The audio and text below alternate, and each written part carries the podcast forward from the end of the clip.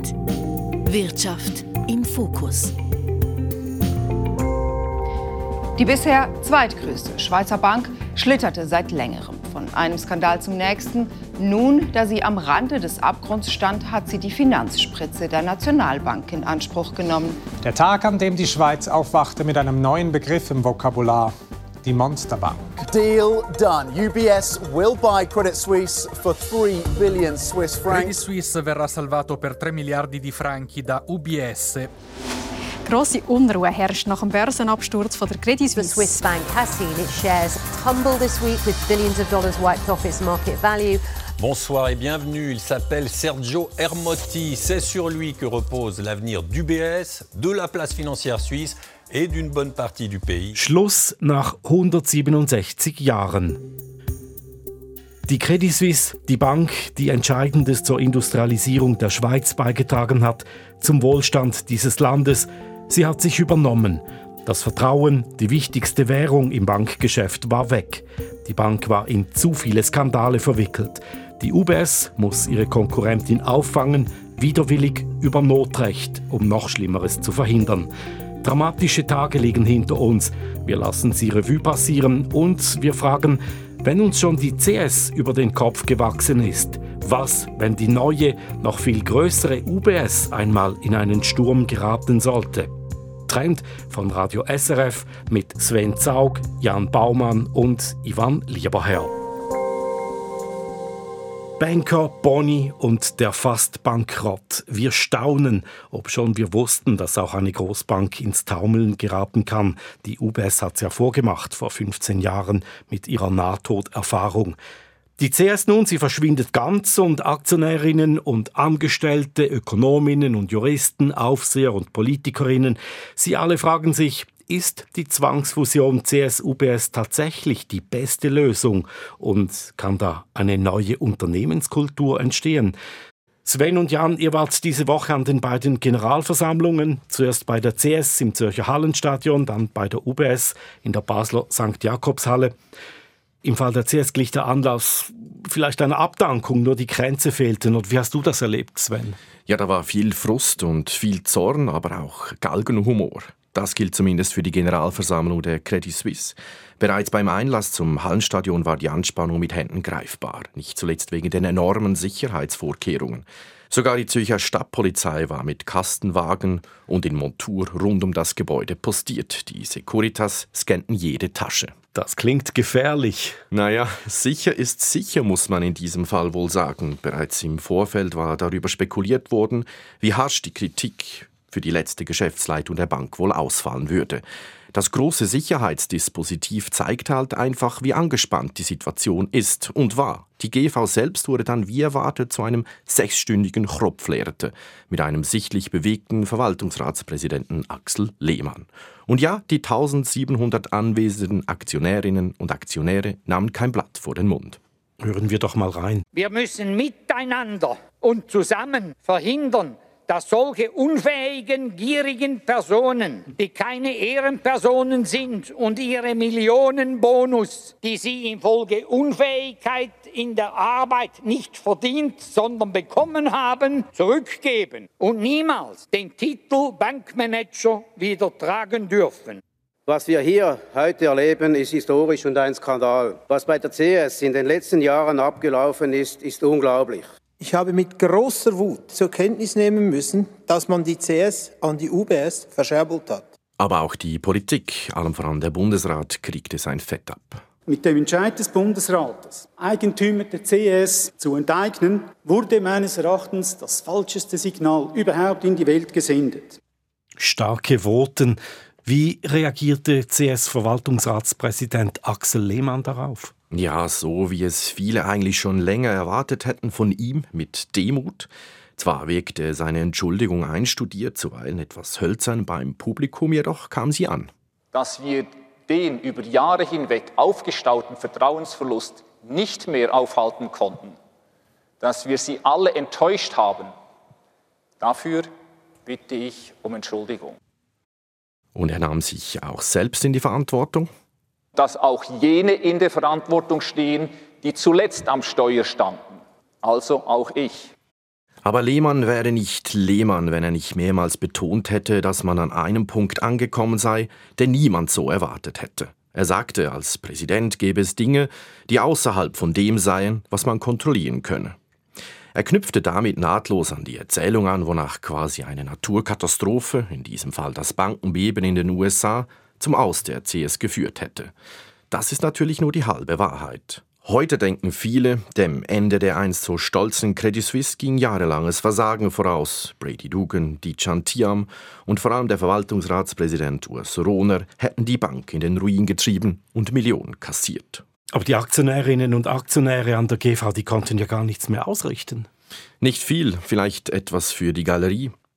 Während die Vergütung für den Verwaltungsrat noch knapp durchkam, fielen die Saläre für die Geschäftsleitung für das laufende Jahr durch. Und noch etwas fiel auf. Das wäre? Eine Sonderprüfung im Zusammenhang mit der Übernahme durch die UBS wurde abgelehnt. Die Aktionäre wollten also erst gar nicht wissen, wie die Zwangsheirat zustande gekommen ist. Das ist symptomatisch. Die Kleinaktionäre sind zwar sehr laut, aber haben wenig zu sagen. Im Hintergrund entscheiden die Großaktionäre aus dem Ausland. Und diese haben den Kurs der CS-Spitze über all die Jahre mehrheitlich gestützt. Einen Tag später dann die Generalversammlung der UBS. Jan Baumann, wie war dort die Stimmung? Ja, gleiches Thema, aber andere Stimmungslage, würde ich sagen. Die UBS ist die Gewinnerin eben in diesem Großbankendrama. Sie kann die gescheiterte CS für sehr, sehr günstige 3 Milliarden Franken übernehmen, inklusive gut laufende Schweizer Bank. Genau dies, das Schicksal der Schweizer Bank, war auch ein wichtiges Thema an der GV ziemlich am Anfang des Aktionärstreffens versuchte der Vizepräsident des UBS-Verwaltungsrats Lukas Gäwieler dazu ein paar Dinge zu klären, etwa die Frage, ob die CS Schweiz als Bank in der Bank weiter existiert oder sogar wieder ausgekoppelt werden könnte. Dazu Gäwieler in seinen einleitenden Bemerkungen. Es sind grundsätzlich alle Optionen auf dem Tisch. Wir wollen uns alles genau anschauen, bevor wir entscheiden. Da ließ Verwaltungsratspräsident Lukas Gäwil aber doch noch recht viel offen. Ja, richtig. Wirklich Klarheit gab es nicht, wie es mit der CS unter den Fittichen der UBS weitergeht, weil immer noch viel zu viele Fragen offen sind. Mit anderen Worten, die UBS weiß aktuell selbst noch nicht, was sie anstellen wird mit der Schweizer CS-Tochter. Sie hat ja effektiv die Bank noch gar nicht übernommen, das muss man ja auch wissen. Die Transaktion ist ja noch nicht abgeschlossen. Daran erinnerte auch Lukas Gäwiller an der GV. Wir wollen diese Zeit deshalb möglichst kurz halten und arbeiten mit Hochdruck am raschen und erfolgreichen Abschluss dieser Transaktion. Dies wird im besten Fall ein paar Wochen, wahrscheinlich aber wenige Monate dauern. Dafür braucht es nun auch etwas Ruhe. Ruhe reinbringen in die ganze Sache, die Wogen glätten. Ist das den UBS-Chefs denn gelungen? Ja, zu einem guten Teil schon, habe ich den Eindruck. Klar, es gab ein paar markige Worte von Kleinaktionären wie diesem. Ich möchte es kurz halten, weil ich muss etwas Gas geben. In fünf Minuten muss ich fertig sein. Aktienkauf, drei Milliarden, meine Herren. Das ist wirklich eine Frechheit, wie es der Vorredner gesagt hat. Und selbstverständlich durfte eine Warnung vor der Bonuskultur bei den Großbanken auch nicht fehlen. Es gilt, die Lehren aus dem CS-Desaster zu ziehen. Die Bonuskultur und damit die falschen Anreize müssen korrigiert werden. Sonst erwachen wir irgendwann äh, auch und die UBS ist nicht mehr.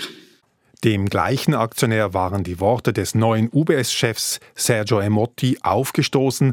Emottis Rückkehr auf den Chefposten war ja erst wenige Tage zuvor verkündet worden und Emotti hatte sich dabei zum Thema Too Big to Fail geäußert, also zum Problem, dass die Großbanken in der Schweiz zu groß sind, um fallen gelassen zu werden.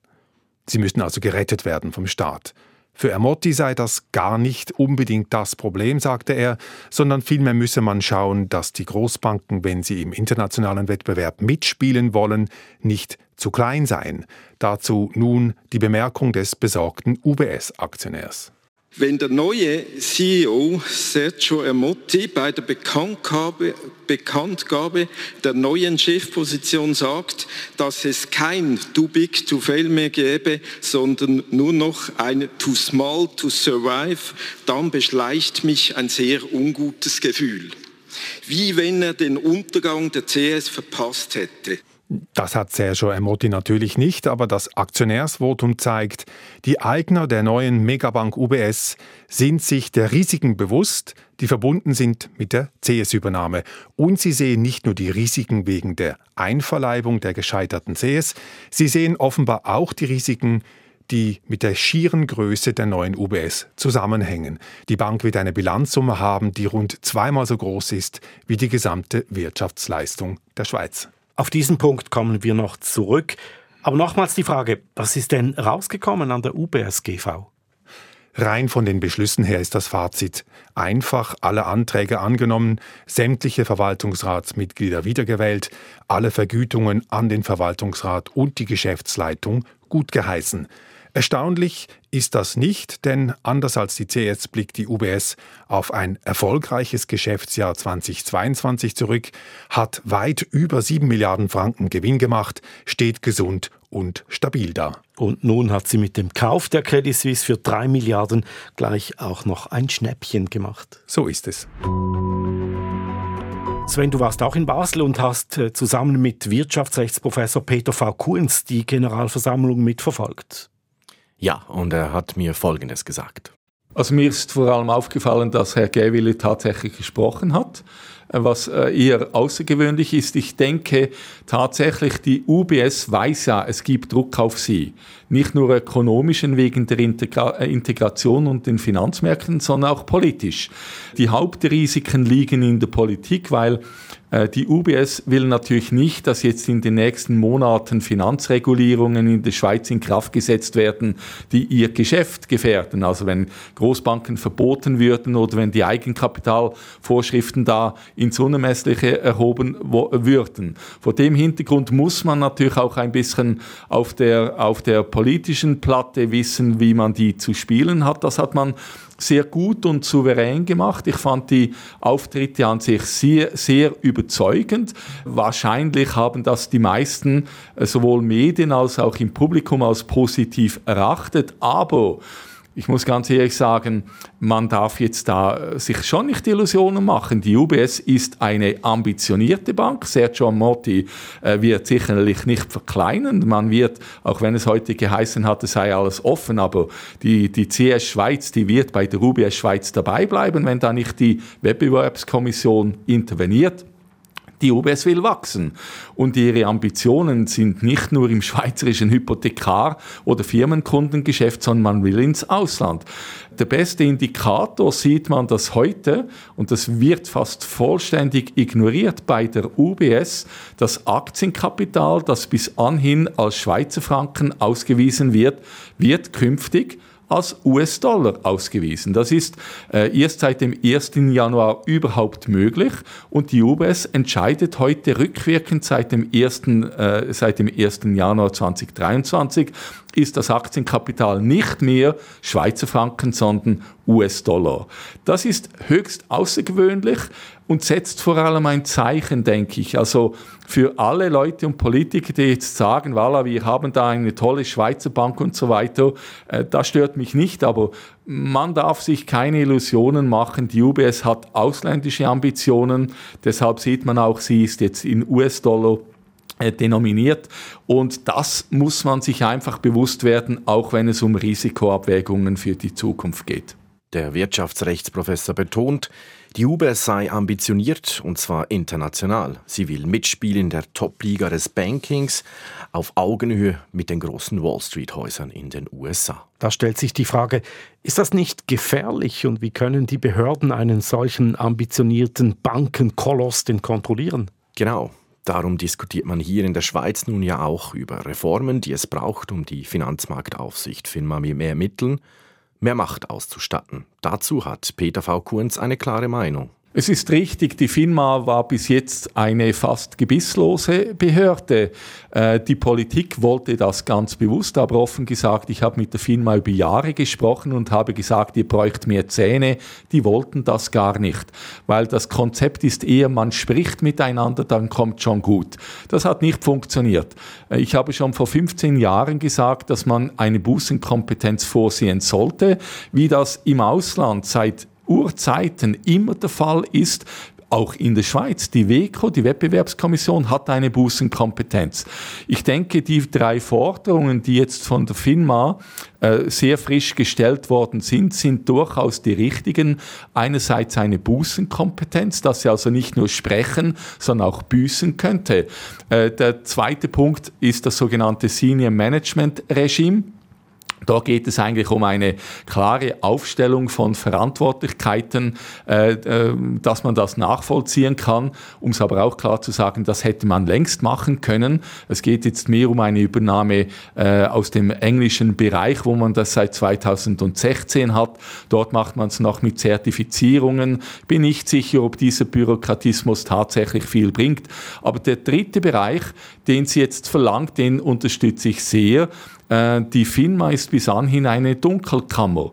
Sie hat gar nicht die Möglichkeit, öffentlich kundzutun, wenn sie Verfahren startet.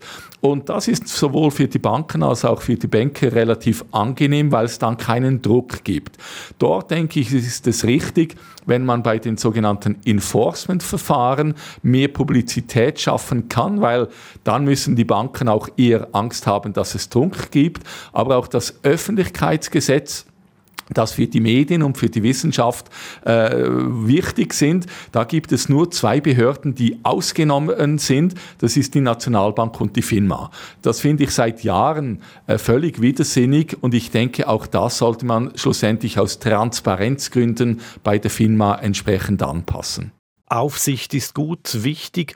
Viele fordern nun aber auch eine neue Kultur der Verantwortung bei den Banken. Wie könnte eine solche aussehen?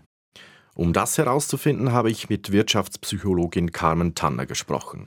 Sie ist Professorin für Responsibility in Finance am Institut für Banking und Finance an der Uni Zürich. Sie befasst sich in ihrer Forschung mit Fragen zu Verantwortung und Gier in der Finanzindustrie. Und sie hat große Zweifel an der neuen UBS. Soweit wir von außen sehen, sehen wir Strukturen, die ähnlicher Art sind wie bei der CEAS. Und wenn solche Strukturen vorhanden sind, dann besteht auch das Risiko, dass Fehlverhalten entstehen könnte und dass es in Richtung erneuten Kollaps durchaus wieder gehen könnte. Tanner sagte mir auch, dass sich die Banken seit der Finanzkrise eigentlich kaum gewandelt hätten. Sie spricht von einer Firmenkultur, die nach wie vor eine Tendenz hat, Risiken falsch einzuschätzen, vielleicht sogar eben auszublenden. Tanner spricht von einem dysfunktionalen System. Gefördert würden in erster Linie maßloses Gewinnstreben, das am Ende nur jenen dient, die von Boni oder sehr hohen Löhnen profitierten. Und das Paradoxe daran sei, dieses System wird von der Politik getragen. Wir haben in den letzten Wochen vermittelt bekommen, wenn es gut geht, darf man groß kassieren, wenn es schlecht geht, ist der Steuerzahlende, ist der Staat da. Da muss sich ja jeder blöd vorkommen, denn selber und auch viele andere Unternehmen geht es schief, dann müssen wir dafür büßen und gerade stehen. Und das passiert jetzt nicht. Der Verwaltungsrat und das Topmanagement der letzten Jahre, die eigentlich zuständig gewesen sind für den Schlamassel. Da brauchen wir eine Möglichkeit, dass man die zur Verantwortung ziehen kann. Doch das ist schwierig. Zwar gibt es dazu bereits diverse politische Vorstöße, aber die Aussicht, dass jetzt bei der CS zum Beispiel der langjährige Präsident Urs Rohne, der einst für das CS-Debakel gerade stehen muss, sind gering. Es fehlen die juristischen Grundlagen. Genau deshalb richtet Wirtschaftspsychologin Tanner klare Worte an die Adresse der UBS-Führungsriege. Denn auf dem Spiel steht noch viel mehr. Da ist UBS jetzt auch in der Pflicht, sowieso, wenn sie sagt, wir haben den Ruf nach Verantwortung und Vertrauen gehört. Sie muss der Schweizer Bevölkerung auch zeigen können, dass sie würdig ist, dass sie glaubwürdig ist, dass man ihr vertrauen kann. Und wenn das nicht passiert, dann fürchte ich, dass das Vertrauen in unsere Institutionen und der Zusammenhalt, dass der weiter erodiert. Und das wäre verheerend. Das wäre verheerend. Und so bleibt die Frage, ob es für die Gesellschaft wirklich gut ist, Banken zu haben, die so groß und undurchsichtig sind, dass wir Angst haben, sie scheitern zu lassen. Denn Größe allein ist in der Wirtschaft bekanntlich kein Wert. Und vielleicht ist das ja die größte Aufgabe des alten und neuen UBS-Chefs Sergio Armotti, die Bank auf eine angemessene Größe zu bringen. Wir behalten das natürlich auch weiterhin im Fokus. Für heute war es das Trend mit Sven Zaug, Jan Baumann und Ivan Lieberherr. Trend. Wirtschaft im Fokus.